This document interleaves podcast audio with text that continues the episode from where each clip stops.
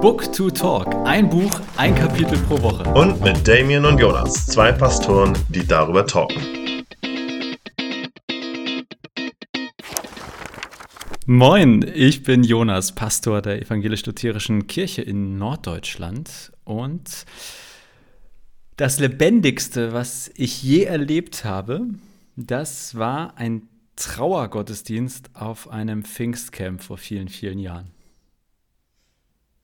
Oh, okay. Ähm, so, ah, ich bin Damien. Ich bin Pastor der evangelisch-methodistischen Kirche in Cheney, Washington State, USA. Und das Lebendigste, was ich mal erlebt habe, das, ich nenne es mal das, was mir zuerst in den Kopf kommt, ist, da war ich 2013 bei einem Pfingstgottesdienst hm. ähm, mit 800 GottesdienstbesucherInnen und alle schwarz und ich war der einzige Weiße. War wirklich der einzige. Und das war abgefahren.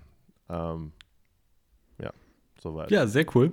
Also, ich sage noch zwei Sätze mehr zu meinem, weil das war wirklich für mich eine ganz besondere Erfahrung. Das war nämlich ein Pfingstcamp, wo ich mehrere Jahre als Jugendlicher war und also immer an Pfingsten, ein Camp, wo irgendwie ein paar hundert Jugendliche zusammengekommen sind. Und ähm, bei einem dieser Camps war es so, dass einer der Mitarbeiter, der jahrelang dort dabei war, ähm, kurz vorher beim Autounfall ums Leben gekommen ist. Mhm. Und das war also natürlich ein krasser Schock. Ich kannte den nicht persönlich, aber war für viele, die dort waren, ein Schock und viele kannten ihn auch. Und dann gab es halt so eine Art Gottesdienst, wo das, also wo irgendwie damit umgegangen wurde. Und es war wie so eine Art Trauergottesdienst, aber man hat, da hat eine Lobpreisband nur seine Lieblingsmusik gespielt. Und das war für mich so eindrücklich, weil halt ganz viele ganz stark geweint haben, ganz stark getrauert haben und gleichzeitig so, also zum Beispiel das Lied Got a Reason for Living Again, also hab wieder mhm. einen Grund fürs zum Leben und das fand ich so eine ganz erstaunliche Erfahrung, wie, wie viel Leben, wie viel Lebenshoffnung oder Lebensmut auch in so einer schwierigen und traurigen Erfahrung stecken kann. Und deswegen war das für mich eine der,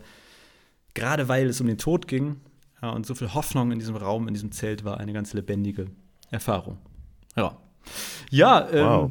Hat man ja hat man nicht so häufig, glaube ich. Das ist yeah. eine spannende. Vor allem, dass du lebendig, lebendiges Erlebnis, wie hast du es genannt, die Frage? Das lebendigste Erlebnis, ja. Leben das lebendigste. Und dann auf einmal eine Art Trauergottesdienst kommt, das fand ich jetzt krass. Aber die, die was ich so witzig fand, als ich die, was ich gerade da, also für die, unsere Zuhörenden hier, ähm, wir überlegen uns diese random Fact-Fragen, wie auch immer, und der andere weiß aber nicht, was kommt. Deswegen ist das immer ein bisschen. Ich erinnere mich noch an die eine Folge, wo du mich gefragt hast, was war das Peinlichste oder so. Ich, mir ist einfach in dem Moment nichts eingefallen, weil je länger man halt drüber nachdenkt, dann kommt einem vielleicht was, aber manchmal halt. Anyways, mir ist gerade spontan eingefallen, dieses Erlebnis, was ich da hatte an dem Gottesdienst. Und was ich da so krass fand, war, dass das war eine Predigerin. Das ist übrigens das Thema unserer nächsten Folge, Frauen im Predigen oder Ordination von Frauen und solche Sachen. Frauen in der Kirche. Auf jeden Fall hat die ähm, gepredigt über Johannes 4, ähm, was hier bei uns auch am Sonntag der Predigtext ist. Jetzt, jetzt wird ein Schuh draus hier, das kommt alles zusammen. Also noch sehe ich es nicht, aber ich bin gespannt, wo der zu, Schuh zusammenkommt. ja, aber es ist so, es kommt irgendwie kommt gerade so viel. Und auf jeden Fall ist da ja dieser Satz, und Jesus ging durch Samarien und die Frau, ähm, die Predigerin, hat ungelogen eine Stunde nur über diesen Satz gepredigt. Der Rest war egal. Es ging nur um Samarien und da durchzugehen. Und es war, ich weiß, es war mega. Ich war total erschöpft nach dem Gottesdienst, weil es ging so, wuh, Halleluja und ja, yeah, und Samarien. Und jetzt sagt meinem Nachbarn, dass er mal nach Samarien gehen muss. Und so ging das die ganze Zeit. Und neben mir lagen Leute, sind auf den Boden geflogen ne, so, und haben da gelegen und, und Halleluja und so. Es war wirklich abgefahren lebendig, ähm, sodass ich da, ich bin einfach erfüllt, aber auch total erschöpft aus diesem Gottesdienst raus. Ja.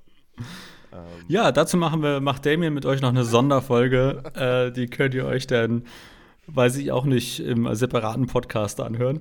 Äh, wir freuen uns, dass ihr wieder noch oder ganz neu dabei seid. Also wenn ihr das hier zum ersten Mal hört, äh, man kann natürlich jede Folge für sich hören.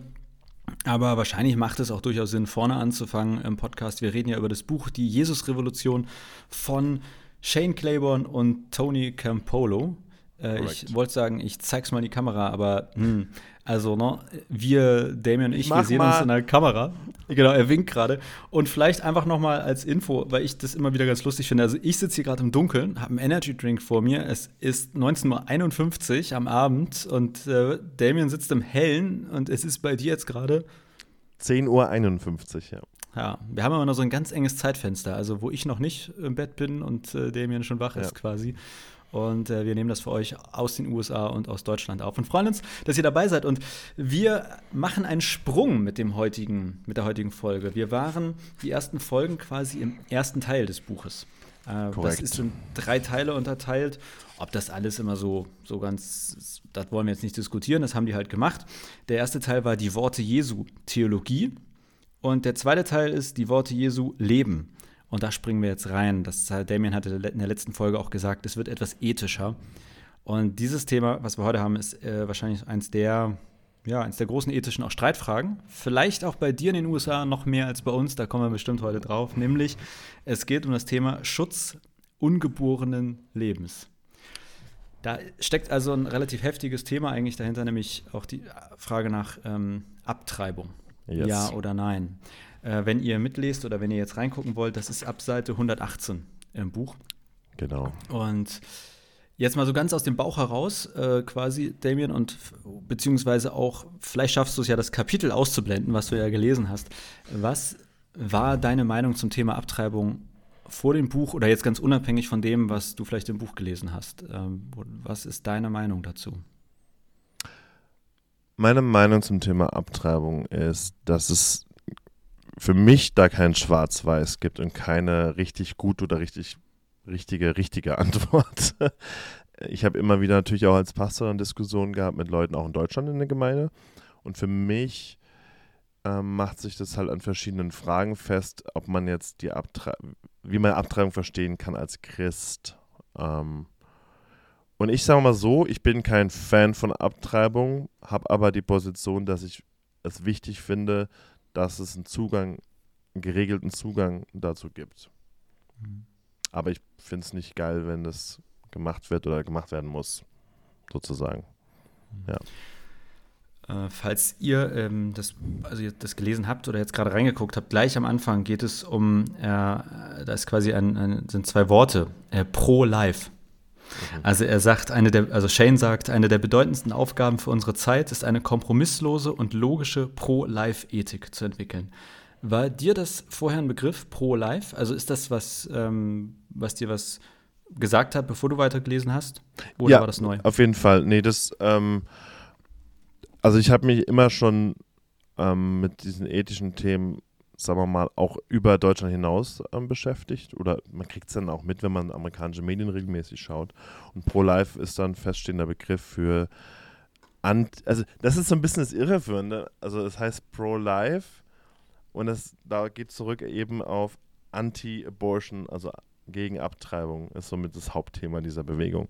Und das finde ich halt immer so ein bisschen, ähm, da muss man erst mal im Kopf klar kriegen, ach so, das ist irgendwie was anderes, das ist nichts so positiv gedacht, das ist eher so ein bisschen, wir sind gegen etwas. Ähm, und das greift der Shane später auch nochmal auf, finde ich auch spannend. Genau, weil, ähm, also, wenn, wenn die beiden unterhalten sich ja über das Thema quasi, also mehr oder weniger Abtreibung, ja, nein, oder dann auch, was heißt für sie pro-life zu sein. Ähm, wenn in aller Kürze, wie hast du die beiden verstanden? Was ist deren Meinung zum Thema Abtreibung erstmal? Sind sie dafür? Sind sie dagegen? Se- Sehen sie das wie du oder anders? Also sie sind auf jeden Fall gegen Abtreibung. Ähm, da würde ich auch die Klammer einsetzen, dass Toni einen ganz interessanten Punkt anspricht, zu sagen, er weiß nicht genau, wann ein Leben wirklich existiert, ne? Wann ist der genaue Punkt dafür? Weil es ja auch dann so eine Streitfrage ist, so töten, ist es überhaupt töten, wenn es offiziell eigentlich noch gar kein Leben ist? Ähm, und da gibt es ja unterschiedliche Meinungen, wann beginnt das Leben? Und da sagt er, ja, weiß ich nicht genau, muss ich ehrlich sagen, aber im Zweifelsfall bin ich für das Leben und im Zweifelsfall denke ich, es beginnt so, so, sozusagen mit der Befruchtung und deswegen ist das Töten, wenn wir eine Abtreibung vornehmen. Und da sind beide dagegen.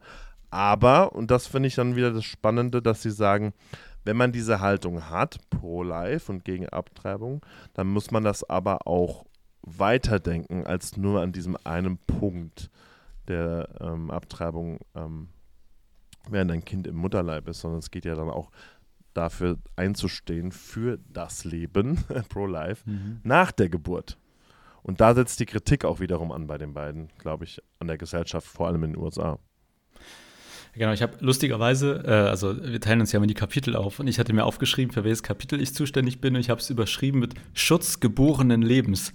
Also äh, aus Schutz ungeborenen Lebens ist bei mir Schutz geborenen Lebens geworden. Und das äh, war jetzt von mir einfach äh, nur nicht gut notiert. Aber Fakt, also tatsächlich geht es ja den beiden auch darum, dass sie sagen, und das fand ich eigentlich, also finde ich sehr schön, äh, weil ich ehrlicherweise mich nicht so gut auskenne mit dieser ganzen Pro-Life-Bewegung oder My-Choice-Bewegung und wie sie alle heißen, aber ähm, dass sie sagen, es geht, sie, sie konzentrieren sich nicht irgendwie darauf, dass es jetzt darum geht, Abtreibung ja oder nein, sondern sie ziehen es aufs ganze Leben groß. Und ähm, da habe ich mir zumindest ein paar Zitate rausgesucht, ähm, die ich ganz schön fand, vielleicht oder passend fand. Vielleicht hast du ja auch noch ein paar, wo du sagst, die mhm. waren dir besonders wichtig.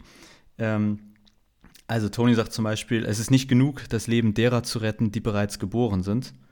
Auch wenn wir natürlich mit ganzer Kraft versuchen, durch unser Engagement beispielsweise die Todesstrafe in Amerika abzuschaffen, doch wir müssen alles tun, was in unserer Macht steht, um die Ungeborenen zu schützen. Also pro-life sein zu wollen, heißt für sie, dass sie es in allen Bereichen sein wollen. Also auf allen Ebenen und in allen Bereichen wollen sie fürs Leben sein. Und äh, ein, ein zweiter Satz, da sagt, ich glaube, das zitieren sie, äh, ein, Kardinal, ähm, mhm. wenn jemand sich zu seiner Pro-Life-Haltung bekennt, dann muss das auch von Abtreibung über Krieg bis zur Entwicklungshilfe gehen. Also am Ende des Tages wird halt aus dem Thema Abtreibung bei denen, also zieht das ganz schön weite Kreise. Also Entwicklungshilfe ist ja ein ganz anderes Thema und ich hätte jetzt an alles gedacht, nur nicht an Entwicklungshilfe, wenn mir jemand sagt, ich rede heute mit dir über Abtreibung oder über die Frage Schutz ungeborenen Lebens. Das finde ich schon sehr spannend, wie groß sie das Thema einfach ziehen. Ja, aber das ist ja genau der, also der Knackpunkt und das ist diese Hypocrisy, ne? Also diese äh, Scheinheiligkeit oft auch bei diesem Thema, bei, dieser, bei diesem Thema, dass Menschen sagen, wir sind gegen Abtreibung pro-life, aber was danach passiert mit dem Kind, ist uns reichlich egal. Ähm, oder dass dann eben Todesstrafe. Also wir lesen das jetzt als Deutsche und sagen, ähm, ja gut, klar, die sind gegen Todesstrafe, haben wir ja gar nicht mehr. Außer in Hessen gibt es offiziell noch in der Ordnung, dass man das machen dürfte, theoretisch, ähm, als, als Staat durchsetzen kann. Ich glaube, das haben sie immer noch nicht abgeschafft, offiziell. Aber ähm, hier drüben ist das so heiß. Also oft ist es so, dass die Leute, die, die pro, also das ist vielleicht auch pauschalisieren, aber dass viele, die pro Life sind, also gegen Abtreibung, dann auch für die Todesstrafe sind, weil man muss ja die Leute auch zur Rechenschaft ziehen, wenn sie jemand anderen umgebracht haben. Mhm. Ähm, oder auch sagen, sie sind gegen ähm, eine universale Krankenversicherung, was viele Le Menschenleben retten würde hier, ähm, weil sie sagen, ja, ich muss doch nicht für die doch zahlen, was soll denn der, was soll denn der Mist? Äh, und das ist so diese, diese Scheinheiligkeit und diese ähm, Nicht-Konsequenz in ihrem Denken, die die beiden hier ansprechen, ja. Wo du das Was mit der Krankenversicherung ansprichst, dann ergibt ein Satz auch Sinn, den ich vorher nicht so ganz einordnen konnte, denn Toni sagt auch, ähm, wir sind bereit, das Leben zwischen Empfängnis und Geburt unter allen Umständen zu schützen. Doch wenn so ein Baby denn geboren ist, sind wir nicht bereit, ihm ein Leben in Fülle zu ermöglichen. Bei all unserem Pro-Life-Engagement sind wir nur selten bereit, Geld in das Gesundheitswesen, Kinderbetreuung oder Bildung zu investieren. Das klingt ja so ein bisschen, als würde es auf das anspielen, was du eben meintest. Genau, es gibt, also da können wir, das können wir in die Shownotes reinmachen, ein YouTube-Video. Da ist ein Comedian hier drüben, der, ähm, der sehr viel so sich in diese rechtskonservativen Demonstrationen und äh, momentan gibt es so viele Schoolboard-Meetings darüber, dass äh, die LGBTQ-Agenda in der Schule so durchgeballert wird. Und da geht er halt dann hin, ähm, tritt als so Trump-Supporter auf, als äh, Rechtskonservativer und, und, und, und labert Nonsens, aber quasi mit den Worten dieser Leute um die quasi ad absurdum zu führen, ne? Und regt sich auf, dass zwei Pinguine Händchen halten in einem Buch, die männlich sind und das kann ja alles nicht wahr sein, solche Sachen.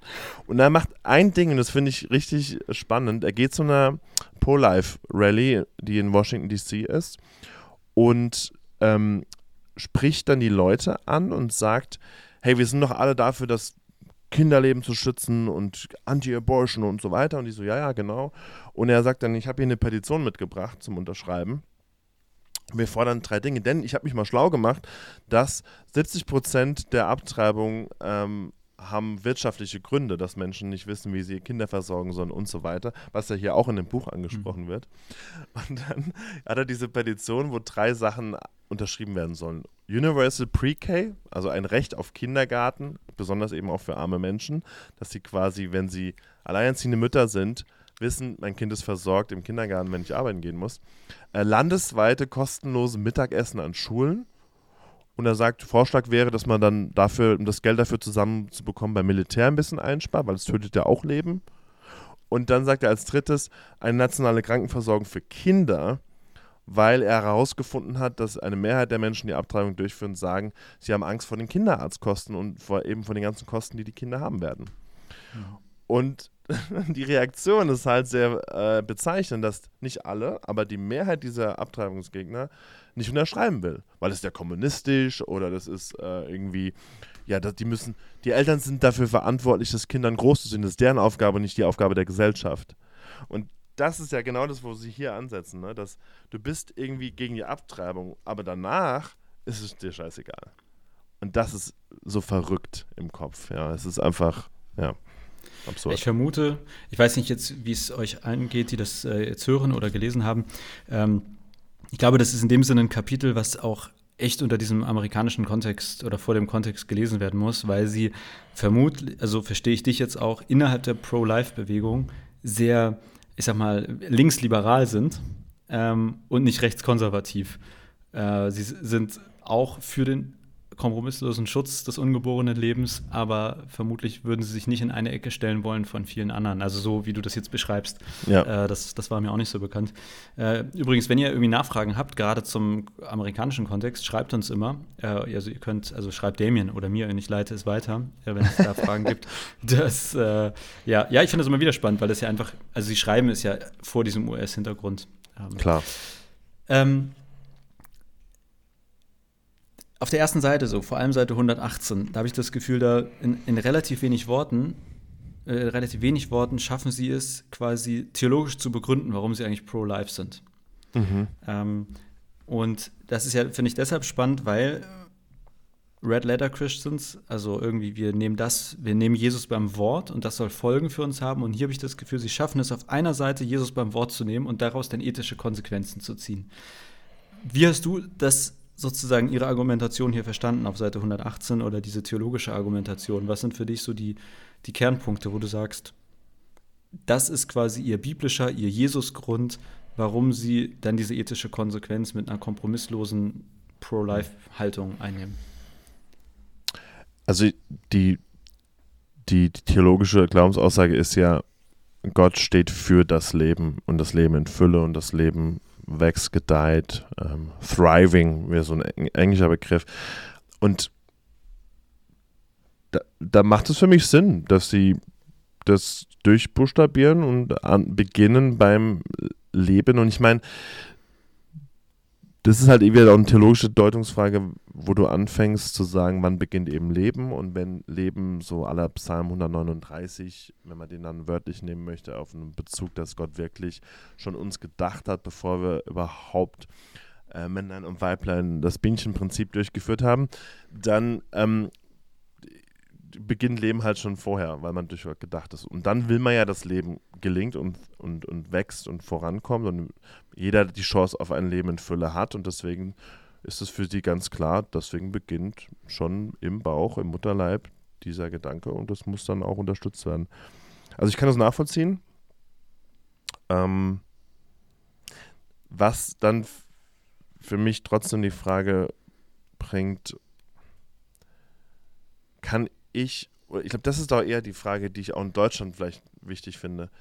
Können wir als Christen, auch wenn wir da jetzt nicht einer Meinung sind in, als Christen, aber können wir unsere Glaubensforschung, wann Leben beginnt, anderen jetzt bellt gerade mein Hund. Äh, wir haben seit kurzem einen Hund, James. Und er hat gerade was entdeckt und er ist auch ein kleiner Wachhund. Also, äh, sorry, David, nochmal. Äh, du meinst, also quasi auf Deutschland bezogen, was sag nochmal lieber die ganze Frage, falls das Bellen hier irgendwas über, überwufft hat. Ja, ich habe nur ein bisschen gehört, war nicht so schlimm. Ähm, die meine, meine Frage war auf Deutschland bezogen ist, können wir als Christen, auch wenn wir jetzt nicht einer Meinung sind bei dem Thema, aber können wir als Christen, Christinnen die, die Idee von, dass ein Leben schon vor der Geburt beginnt, weil Gott sich das so gedacht hat, können wir das anderen überstülpen mhm. und sagen, ähm, ja, weil Leben ja schon beginnt, darfst du nicht töten und nicht abtreiben, fertig aus. Ähm, ich denke, man kann die Haltung haben und sollte die dann auch meinetwegen Kunden machen. Aber für eine Gesellschaft stellt sich halt dann die Frage, was ist denn eine gute Lösung ähm, oder Kompromiss mit beiden Ansichten dann umzugehen. Ja. ja. Das ist so ein bisschen, also ich, ich, vermute, da kommen wir auch noch bei anderen ethischen Themen drauf, aber ich finde ja ganz häufig eine Grundsatzfrage bei auch christlicher Ethik oder wenn, wenn ich als Christ, Christin eine gewisse Ethik habe. Hm, also ich kann ja sagen, für mich beginnt das Leben dann und dann und deswegen entscheide ich mich Folgendes zu tun oder nicht zu tun. Das ist ja meine persönliche Entscheidung.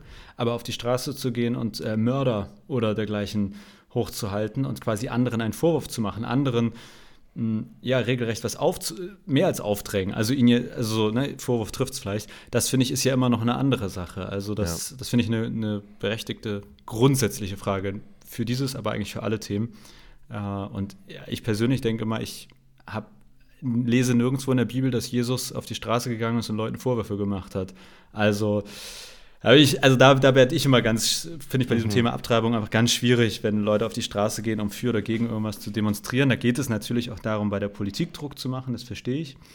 Aber mir ist es dann auch häufig zu schwarz-weiß-artig und ich habe das Gefühl, all die Grautöne gehen dann verloren, wenn Leute sich auf die Straße stellen und ganz klar für die eine oder andere Sache, also jetzt in diesem Kontext, ähm, ja. sind. Da kommen wir bestimmt aber, oder vermute ich auch wann anders nochmal drauf. Äh, ich habe da noch eine andere Frage, weil ich, ist ein sehr kurzes Kapitel, es sind ja nur fünf ja. Seiten. Ja. Aber was ich daran sehr mag, ist, oder was ich vor allem mitgenommen habe, ist diese Grundhaltung nicht gegen, sondern für etwas sein.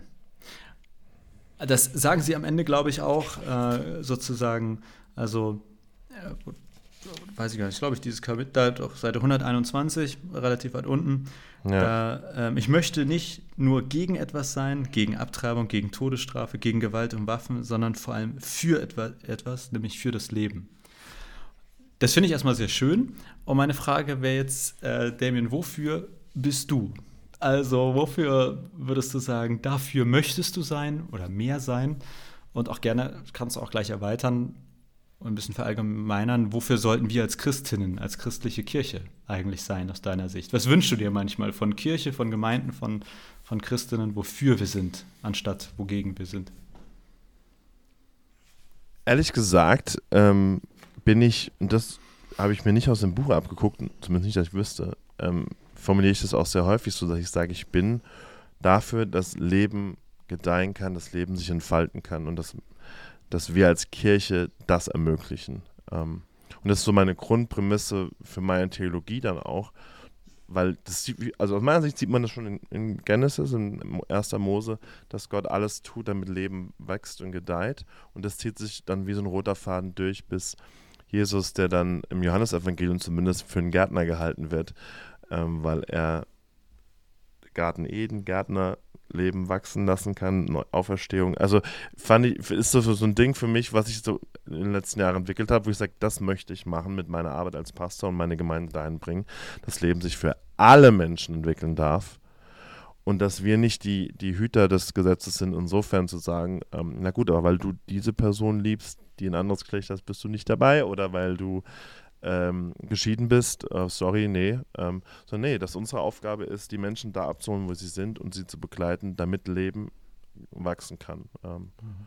Und das so, dafür will ich sein, dass Menschen das sagen können, wenn sie die Kirche verlassen hier, also verlassen im Sinne von, ich gehe hier raus oder ich ziehe um und war da, dass sie sagen können, wir haben gerade nämlich eine Familie verabschiedet, die umzieht. Hey, ich war da in, in, einer, in einer Gemeinde, die, die feiert das Leben, die feiert Gott, die feiert dass, dass, dass Menschen einfach sein können und sich entwickeln dürfen und, und ähm, ja, das dafür will ich sein. Ja. Dann, ich habe ja so ein bisschen vermutet, in welche Richtung die Antwort geht, aber äh, deswegen gleich die Folgefrage. Nee, also ich meine positiv vermutet. Ich frage mich nämlich, ist eine ernsthafte, keine rhetorische Frage. Dann ist doch aber, wenn, wenn man sich so Kirche wünscht, dann wird sie doch mh, entweder sehr politisch oder sehr diakonisch und gar nicht zwingend so evangelistisch, oder? Und damit meine ich, wenn ich so für zum Beispiel, also diese Pro-Life, also ich bin für all das und auch hier gute medizinische ne, und alles so weiter, dann ist doch eigentlich meine Entscheidung, okay, ich setze mich dafür jetzt politisch ein oder ich kümmere mich auf einer diakonischen Ebene als Gemeinde, indem ich selber kostenloses Mittagessen beispielsweise anbiete. Also ich könnte jetzt als Gemeinde dafür kämpfen, dass es in den ganzen USA kostenloses Mittagessen gibt oder ich stelle fest, es klappt nicht, aber zumindest für meine Community biete ich das an. Ähm, das ist jetzt gar nicht eine Wertung, aber ist das mhm. denn nicht so ein bisschen auch die Richtung, in die es dann geht? Oder ist das eine Fehlinterpretation oder eine Fehldeutung von mir? Nee, wäre ich, wär ich voll dabei. Also wenn eine ähm, Gemeinde nur verkündet und nur ermahnt, irgendwelche Gebote einzuhalten, aber selber nichts dafür tut, dass das Reich Gottes wahr wird, in der Form, dass es sich zeigt, dann würde ich sagen, ähm, läuft da irgendwas verkehrt. Und deswegen, also mein, ich will jetzt nicht angeben, aber meine Gemeinde bietet Mittagessen einmal die Woche zumindest, ähm, organisieren wir und finanzieren wir und machen das möglich, dass es geht, an der Grundschule. Äh, hier für die Kids, die ähm, 30 Kids, die sich eben kaum eine warme Mahlzeit leisten können. Und sowas, finde ich, gehört dann dazu. Das ergibt sich aber aus zweierlei Dingen, würde ich sagen. Einerseits aus der eigenen Verbindung zu Gott, der eigenen Glauben und gleichzeitig aber auch dass sich aus, dieser, aus dem Glauben, aus einer guten Theologie heraus auch ein für das Leben sich entwickelt. Und ich, ganz ehrlich, wenn ich das so lese hier und so Menschen sind mir auch schon begegnet, auch in Deutschland, die dann so vehement gegen Abtreibung sind, sehr ähm, gesetzlich sozusagen da vorgehen, weil als Christ darf man das nicht unterstützen, fertig aus.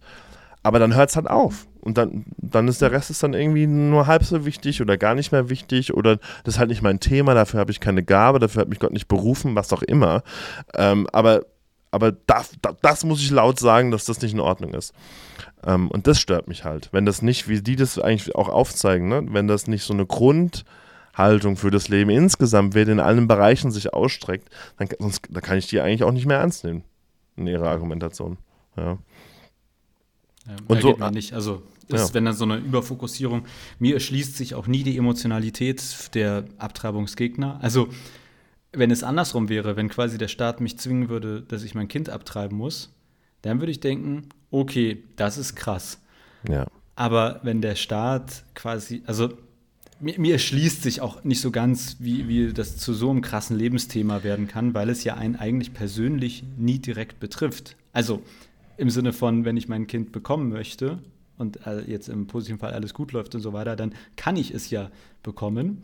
Ja. Ich werde ja nicht vom Staat selbst geschädigt, sondern naja, das führt jetzt auch ein bisschen weit, aber da muss das ich auch sagen, da fehlt mir immer so ein bisschen das Verständnis, ähm, wie es zu so einem krassen Thema für manche Leute werden kann. Ja, aber ähm, das, das, ist, also ich glaube, dass das, ähm, soll ich es beschreiben? Also, was ich hier jetzt so wahrgenommen habe, und es scheint auch rübergeschwappt zu sein, dass auf einmal so, wir nennen das hier drüben Culture Wars, ne, so Kulturkämpfe stattfinden, dass Menschen, dass dann Kirchen und große Kirchen, Megachurches, die dann Bücher veröffentlichen und so weiter, eine Theologie verbreiten, die halt anti das, anti das, anti das ist und dir sagen, du musst, das muss deine Haltung sein.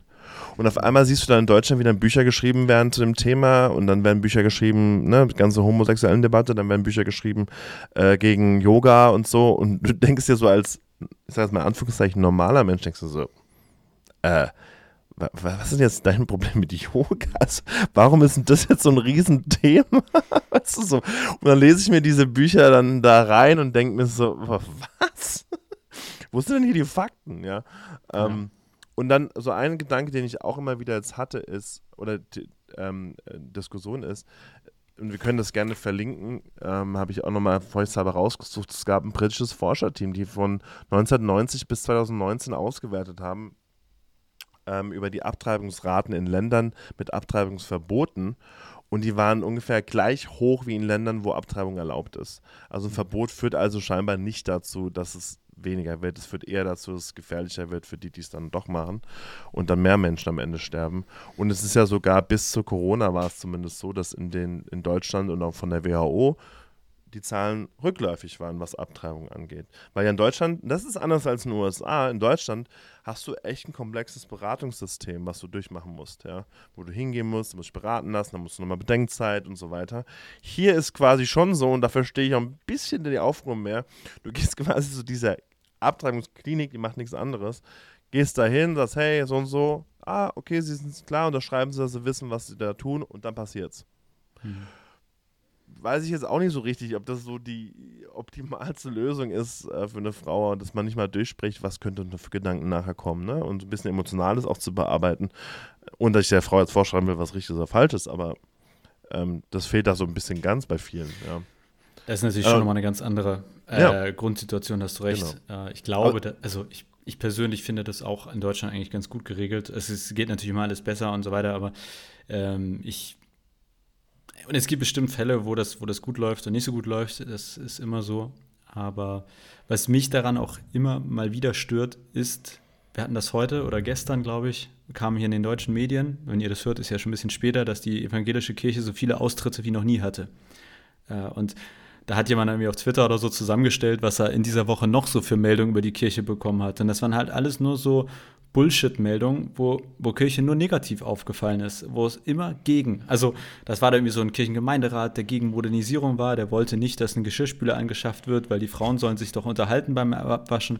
Und also ungelogen, das war ist wirklich so eine Meldung, die gerade heute durch die christliche Internetszene ging. Also, und das finde ich bei, beim Thema Abtreibung auch, also auch wenn es pro-life heißt, also dieses, es ist halt erstmal, finde ich, nicht etwas, wofür, also es klingt nicht nach wofür, es ist für mich auch häufig nicht wofür, sondern es ist meistens ein dagegen. Ähm, und Leute gehen gegen zum Beispiel die Freiheit der Entscheidung auf die Straße. Und ich wurde von meinen, wir hatten Konfi-Freizeit letzte Woche und äh, die Konfis durften so Fragen stellen, was, was wollen sie nochmal auf jeden Fall von Gott wissen? Und eine Frage war, vertraust du eigentlich jedem? Also du Gott, vertraust du eigentlich jedem? Und ich habe mir dann immer so einen Tag Zeit genommen und mir Gedanken gemacht und darauf geantwortet. Und meine Antwort war ungefähr, dass ich schon in der Bibel lese, dass Gott uns ganz schön krass vertraut. Also der hat ja uns die Erde anvertraut und sagt, hier, das ist sie und ich glaube, du kannst das. Und da denke ich mir, ja, aber wieso, wieso lassen wir denn nicht Menschen auch die Freiheit, also wieso vertrauen wir nicht den Menschen, die in der Situation sind, es zu entscheiden, dass sie es auch entscheiden können? Natürlich bestenfalls mit Beratung, im christlichen Sinne gerne im Gebet, aber ähm, das, äh, das stört mich, glaube ich, häufig so, wenn ich das Gefühl habe, man möchte in, in, dieser Bewegung eigentlich so eine gewisse Freiheit, so eine Vertrauensfreiheit auch nehmen und sagen, nee, gibt nur noch eine Option für dich, Bums. Das ähm, stört mich häufig. Ja, und, Aber, und, und, und, und dann ist ja auch noch so, ähm, dann gibt es ja manchmal die Diskussion, wenn du dann in den Gesprächen bist und hier drüben nochmal mehr, aber habe ich ja auch in Deutschland erlebt, dass mir dann jemand sagte, naja, am Ende ist doch so, die sollten einfach keinen Sex außerhalb der Ehe haben, dann ist auch die Versorgungsfrage geklärt, wenn dann ja. ein Kind zustande kommt. Und dann sage ich mir so, ja, ist ein Argument. Sag ich, nur willst du jetzt vorschreiben, dass jeder ähm, keinen Sex mehr haben darf außer der Ehe und der Staat soll es entscheiden? Also, nee, ich finde vor allem, der Staat muss es kontrollieren. Kon ja. kontrollieren, dann kannst du quasi deinen Nachbarn zeigen, wenn du Sexgeräusche hörst und weißt, sie nicht verheiratet ist. Also überleg dir mal, was du da sagst. Und die Frage ist ja dann auch noch, du, du musst einfach in der Realität leben. Die Realität ist, dass Menschen außerhalb Beziehungen Sex haben, dass sie Kinder kriegen könnten und dass sie vielleicht aber auch nicht gezwungen werden können, die in den Fostercare zu gehen, was auch immer. Also ähm, du musst einfach mal, diese Sachen muss man einfach sehen. Und dann müssen wir miteinander reden und gucken, was ist irgendwie eine sinnvolle Herangehensweise, um das Anliegen, was ich ja verstehen kann, das Leben zu schützen. Und man möchte irgendwie, wenn man denkt, dass das Leben so früh beginnt, will man natürlich, dass Gottes Leben nicht zerstört wird. Verstehe ich. Nur dann lass uns so einen Weg finden, den wir auch mitnehmen können, die Menschen, die das anders sehen und eine andere Interpretation haben und dann gemeinsam da irgendwie eine gute Lösung finden die beiden Seiten wahrscheinlich nicht optimal ist. Ja. Man sieht ja gerade noch ein letztes, bei der Diskussion in Deutschland ist ja immer noch so, dass die einen sind, dass das absoluter Krammaster ist und die ganz liberal denken, sagen ja auch, ja, dass ich überhaupt eine Beratung machen muss, was soll denn der Mist? Und dass ich nicht mhm. mal meine Ärztin da ein Schild aufhängen darf, hier Abtreibung, ja, so. Ja. Also da gibt es ja auch nochmal noch mal auf beiden Seiten nochmal eine krassere Richtung und dass man sagt, okay Leute, es gibt immer nur Kompromisse und das ist diese Welt, ja. Aber ich glaube, wenn ich äh, Shane und Tony richtig verstehe, da sind sie ja nicht für Kompromisse. Also ich glaube, da sind wir liberaler als die beiden. Und da, ähm, ja. Also da, da würde ich mich auch quasi inhaltlich auch von ihnen abgrenzen. Also, dass ich sage, ja, ich lese auch, dass Jesus immer für das Leben ist, aber ich äh, lese auch in der Bibel von einem Gott, der sich umstimmen lässt, wenn er sozusagen gute Argumente hört. Ich lese von einem Jesus, der mitweint, den, der mitfühlt, der, also ich bin mir nicht sicher, ob dieses Kompromisslose hm. wirklich, äh, ich sage jetzt mal so hart, im Sinne von Jesus oder im Sinne von Gott ist und ob das sich auch wirklich aus seinen Worten so ableiten lässt. Also das weiß ich nicht, das müsste man jetzt mal überprüfen, aber das finde ich, das ist mir ehrlicherweise zu schwarz-weiß. Also Ab aber es ist ja auch nicht so ganz das Ziel von diesem Kapitel. Also, du hast es ja am Anfang auch gut gesagt. Es ist sehr kurz erklärt, warum sie sagen, das Leben beginnt schon mit der Befruchtung sozusagen. Äh, warum sie das Leben schützen wollen. Was dann viel wichtiger für sie zu sein scheint, ist diese andere Debatte kulturell gesehen. Ne? Dann hört nicht auf, da über das Leben nachzudenken und sich fürs Leben einzusetzen, sondern sei da konsequent, wenn ihr pro-life seid und zieht es halt durch bis zum Grab. Ja. Ich ähm, kann mir auch vorstellen, dass das so ein bisschen, man muss ja immer überlegen, wo kommen die beiden her und wen haben sie vor Augen. Und sie haben natürlich, bin ich mir relativ sicher, die Christinnen vor Augen, die, also ich glaube, dass sie eher aus dem rechtskonservativen Lager versuchen, Leute auf ihre Seite zu ziehen, als aus einem noch liberaleren Lager Leute zu sich. Also ich glaube, ne, ihre Zielgruppe, sie kommen aus der eher evangelikalen Szene und sind da linksliberal im Vergleich. Und ja. da, das ist wahrscheinlich auch zu bedenken. Also wo, wo kommen sie her, für wen ist es geschrieben und wen wollen sie erreichen? Das muss man sicherlich auch mit bedenken. Definitiv, ja. Und es ist für sie einfach auch wichtig, dass, dass, dass das Christentum mal wieder ein gutes Image bekommt, dadurch, dass sie quasi auch konsequent dann sind. Und ich könnte auch viel, ich glaube, viel mehr ähm, Pro-Life-Leute auch in den USA ernster nehmen, wenn sie das einfach durchziehen würden. Konsequenter im ganzen Leben, ne? Und sich auch für die Kids in der Schule einsetzen und so weiter und nicht nur, wenn sie vor der Geburt sind. Ja. Äh, Abschluss, bevor du uns noch kurz erzählst, was uns nächste Woche, also wir haben ja schon Spoiler bekommen, aber vielleicht gibt es mhm. noch einen zweiten Spoiler. Lieblingssatz aus dem Kapitel für dich, also jetzt hier aus dem Schutz des ungeborenen Lebens. Ja, äh, mein Lieblingssatz war eigentlich das, was du schon gesagt hast, ich möchte nicht nur gegen etwas sein, sondern vor allem für etwas, nämlich für das Leben. Und das hat mich sehr angesprochen. Mein Lieblingssatz äh, ist dieses äh, relativ am Anfang, dass äh, Jesus quasi eine Botschaft, eine einzige Kampfansage an den Tod ist. Mhm. Und das finde ich schön. Ich habe vor kurzem auch noch mal eine alte Osterpredigt von mir reingeschrieben, reingelesen, äh, wo ähm, wo das irgendwie auch ein Thema war, dass es ja nicht nur den Tod am Ende des Lebens gibt, sondern auch so viele, also man, es gibt ja irgendwie auch Dinge, die uns das Leben rauben, obwohl wir noch leben. Und dass Jesus auch diesen Dingen quasi eine Kampfansage gemacht hat. Ja. Und das können ja auch die Dinge sein, die Menschen dazu bringen, die aus Überforderung oder aus Sorge, wie es wird, eben ein, ein Kind abzutreiben. Und ich finde, das ist natürlich ein total grausamer Grund. Also ja. es gibt aus meiner Sicht immer, also mit Sicherheit in Anführungszeichen gute Gründe, warum eine Abtreibung manchmal die beste Möglichkeit ist, äh, mit der Situation umzugehen. Aber wenn es Dinge sind, wo ich denke, in einer etwas besseren Gesellschaft, einer etwas besseren Welt hätte das nicht sein müssen. Ähm, ja. Da, da mir jetzt immer wieder zu sagen, Gott, äh, oder Jesus hat auch diesen Dingen quasi den Kampf angesagt und da möchte ich mitkämpfen. Das, äh, ja, das war so ein bisschen einer genau. meiner Lieblingssätze. Das ist ein gutes Schlusswort. Ja, und dann, was gibt es nächste Woche? Was schauen wir uns, was lesen wir nächste Woche? Nächste Woche ähm, springen wir noch einmal ein Kapitel. Ähm, hoffentlich gibt es da keine bösen Zuschriften, dass wir das Kapitel Umweltschutz jetzt überspringen. Aber da können wir auch empfehlen, das Buch Jesus, die Milch ist alle von Jonas. Da gibt es ein Kapitel, warum Jesus bei Friday for Future wohl dabei war. Oder ich verlinke das mal in den Show Notes. Ja, verlinke das mal. Ähm, wir sind, also ja, wir haben jetzt da gedacht, das ist wirklich USA nochmal eine ganz andere Hausnummer und das ist das, was auch da thematisiert wird. Und in Deutschland würde ich sagen, sind wir hoffentlich da grundsätzlich ähm, mehrheitlich da auf einer, auf der äh, auf einer Seite. Ja. das jetzt mal, ob die gut oder schlecht ist, lassen wir mal dahingestellt sein. Anyway, so wir überspringen das Kapitel Umweltschutz und springen in das Kapitel Frauen. Auch wenn man ja vielleicht denken würde, das wäre schon geklärt. Aber Frauen in der Kirche, die Rolle der Frau, ähm, ist das heute kein Thema mehr in deutschen Kirchen ähm, oder ist es doch noch ein Thema? Und da wollen wir mal ein bisschen noch mal reinschauen, einfach noch mal ein bisschen uns austauschen. Vielleicht schaffen wir es, dass dann doch noch eine Frau mit dabei ist für diese Folge. Ähm, aber wir haben hier echt immer Terminschwierigkeiten und deswegen ist es einfach nicht so einfach, da jemanden zu finden, der mit dabei sein kann. Aber ich hoffe, ihr nehmt uns das nicht krumm, wenn es nicht so hinhaut, wie wir uns das vorstellen. Und ansonsten könnt ihr euch darauf freuen, hoffentlich. Ist auch nochmal ein wichtiges Thema auf jeden Fall. Ja, vielen Dank, dass ihr dabei seid. Macht gerne auch äh, Werbung oder teilt den Podcast und äh, meldet euch. Ihr könnt ihn auch bewerten dort, wo ihr ihn hört. Wir freuen uns auf jeden Fall über euer Feedback. Und dann äh, quasi wünsche ich dir, Damien, jetzt einen guten Tag. Und äh, mir eine gute Nacht. Und euch äh, was auch immer. Aber auf jeden Fall was Gutes. Bis bald. Bis dann. Ciao, ciao.